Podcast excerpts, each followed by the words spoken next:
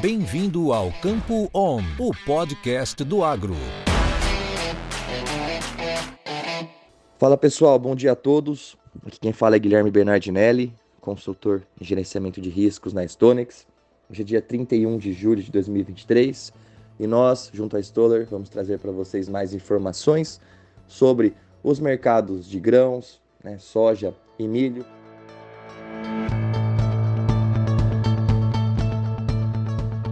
começando primeiro pela parte do cereal, falar aí do milho, apesar das preocupações que existem hoje quanto ao bloqueio do Mar Negro, né, nessa, nessas últimas semanas o Putin bloqueou as exportações novamente, é, não assinou novamente o, o, acordo de exportação de grãos, é, Chicago está apresentando um movimento de baixa bem significativo. É, faz sentido essa baixa que a gente está observando, já que boas chuvas se confirmaram nesse último final de semana.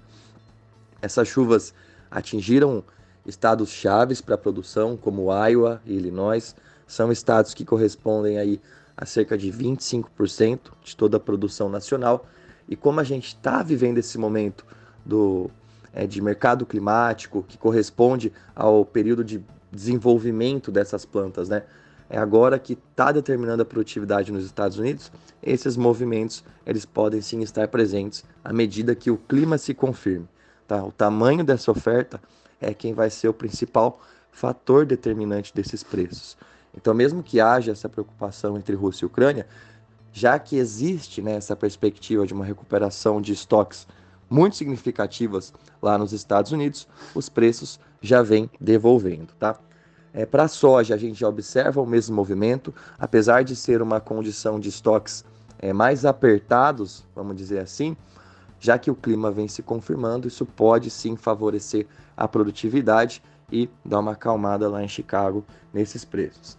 Essa semana é, a gente está para virar o mês, né? vamos, vamos entrar aí para o mês de agosto, os novos indicadores vão começar a sair, é, vai sair payroll, né, que é a criação de empregos nos Estados Unidos. Depois também devem sair os dados de inflação do Brasil. A gente pode esperar também até uma mudança na nossa taxa de juros e todos esses fatores conjuntamente também podem é, trazer alguma modificação aqui em termos de demanda do nosso país, dinâmica do nosso mercado, as cotações do dólar e assim também trazer variações nos preços, tá? A gente vai informando para vocês e que todos tenham uma ótima semana.